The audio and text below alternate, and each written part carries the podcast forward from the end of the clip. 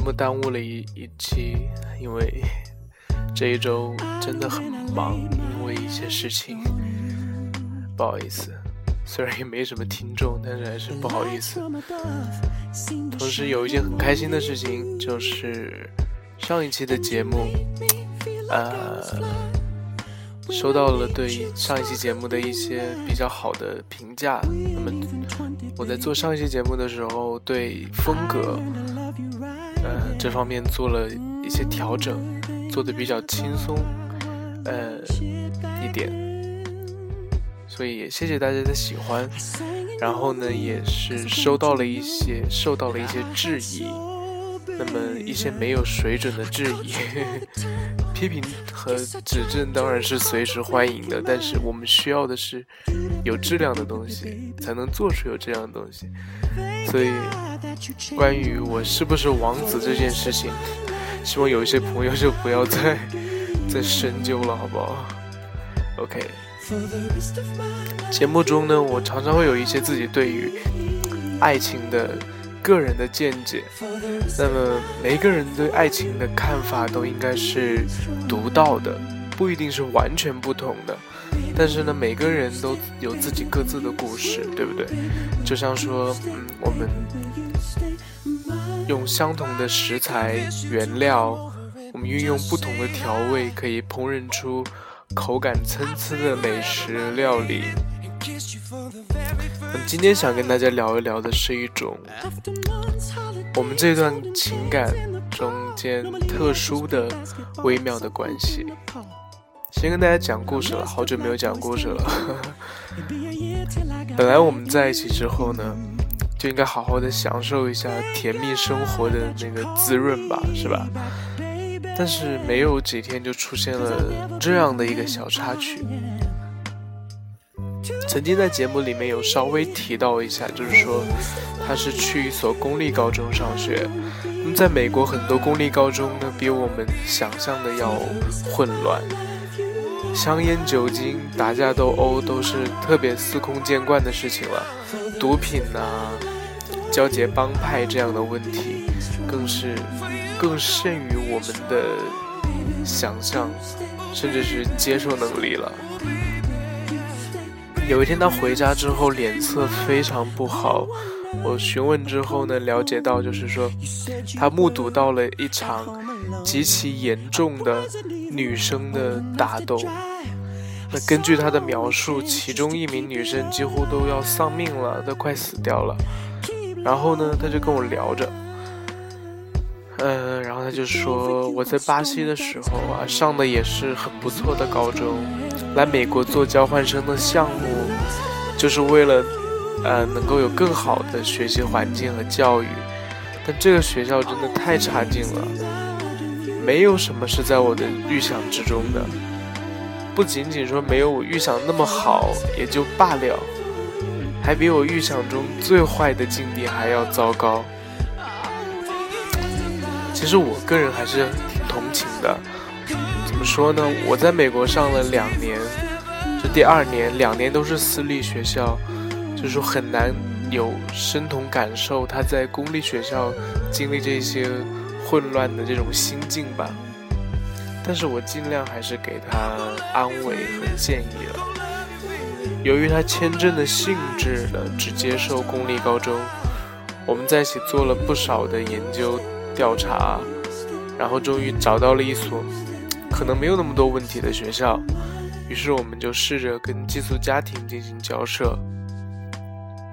可是出现了另外一个问题，就是原本寄宿家庭他们家的孩子和他是去同一所学校的，如果他换了学校。寄宿家庭势必要每天从三所学校分别接送三个孩子，因为我跟他们不去同一所学校嘛，所以不论是时间上还是经济上呢，都给他们造成很大的负担，甚至不是他们负担得起的。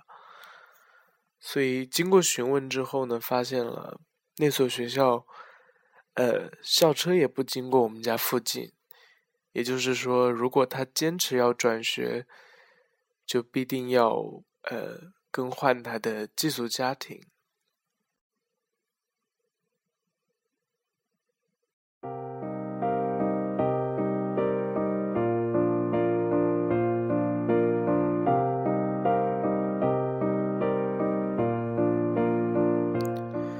谈到这个地方呢，我就挺沉默的。当时，呃，不想做声，因为我心里知道，我们这一段关系的特殊性，一旦开始，就便进入了倒计时。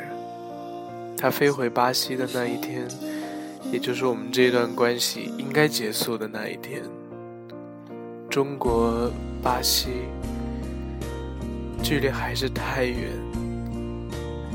我确定，在相当长的一段时间里，我还是会爱他，但是，我没有办法说出那样的话，就是说，我们的爱情可以穿越时间和空间的距离。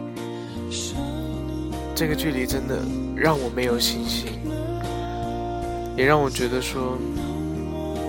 没有必要浪费他以后的青春和感情，我宁愿把这这一份悲伤留给我自己。原本他告诉我是啊二月份离开，回巴西完成他的高中学业，十月份到二月份一百天多一点吧，已经让我觉得时间不够。让我去好好的爱一个人不够，让我去付出全部的爱。我每天都想着说，赶紧为他做一点什么。可是这一下子，他离开很可能就是一两周的事情。我还没有来得及为刚刚到来的爱情好好的开心几天，就要面对离别。不知道有没有朋友有类似的体会？其实很难有这样的体会，就是说，虽然两个人在热恋当中，但是你们彼此却知道会有分别的那一天，甚至清楚的知道是哪一天。我知道这种感觉，因为我此时此刻就正在经历。会想。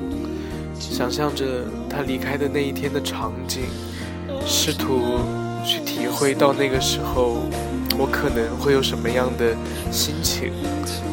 那个画面三不五时的会切入我的脑海，或者出现在我的梦中，时刻提醒着我，这势必是一段没有结果的恋爱。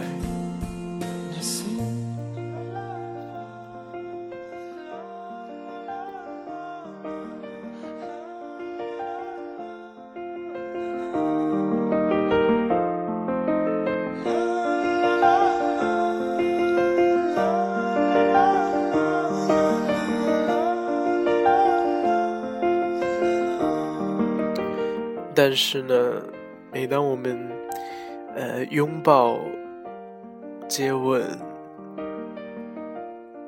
缠绵、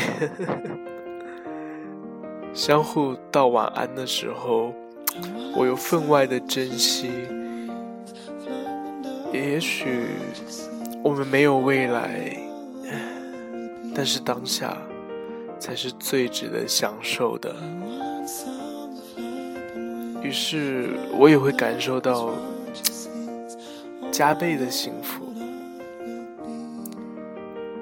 那么回到故事了，如果嗯，他因为转学而更换寄宿家庭的话呢，那就会是另外一个场景，因为我们就在同一座城市，还远不及中国和巴西的距离。但是却要体会着同样的煎熬，就是见不到对方。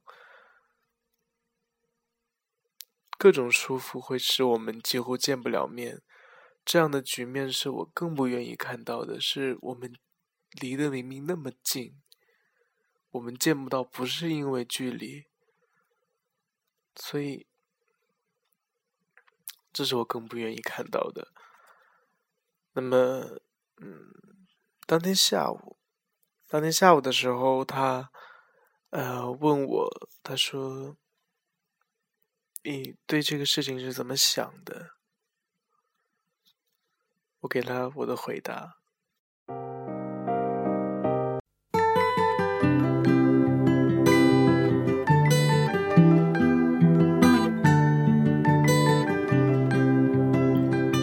我说。我爱你，我想把你留在我的身边，寸步不离。但是也因为我爱你，在你和我的关系中，对于我，你永远是首位的。你在这里需要更好的教育环境。如果我放弃和你在一起的时间，能为你换来这一切，我愿意做出牺牲，因为让你的生活变得更好、更快乐、更幸福，才是我最想看到的，而不是把你守在我的身边。他说：“我会走的，如果你不介意。”我说不介意啊，我能做的也只是支持你了。我说完这句话，我就呃哭出声来，真的不敢相信自己毫无准备之下就要做出这样的选择，做出牺牲，啊，悲剧收场。但是他过来。抱着我，抱得很紧，对我说：“Baby，别哭啊，我只是问一问的。其实我知道要换家庭的时候，我就决定我不会离开，至少现在不会。我不想和你分开，而且。”我决定推迟回巴西的日期，和你待久一点。呃，五月三十号，五月三十号我才回去。不要哭了，好不好？其实他什么时候回去哦？我不知道是不是他自己亲自决定的，可能是留学机构，可能是他们的学制的。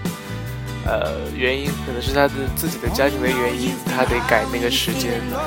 我不太，我对这方面没什么信心，就是说他会因为我而去推迟，一推迟就是二月份到五月份这么长，还这么煎熬。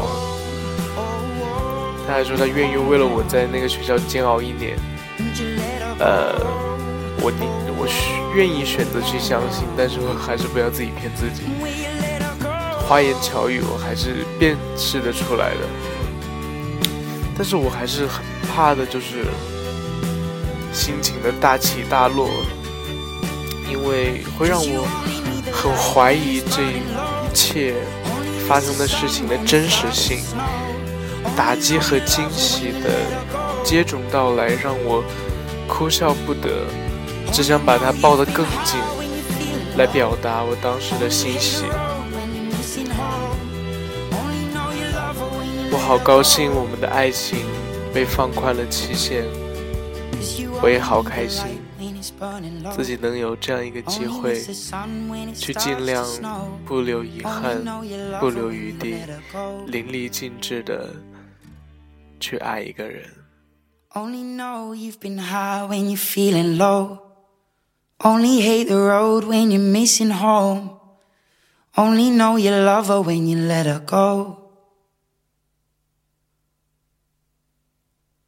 And you let her go.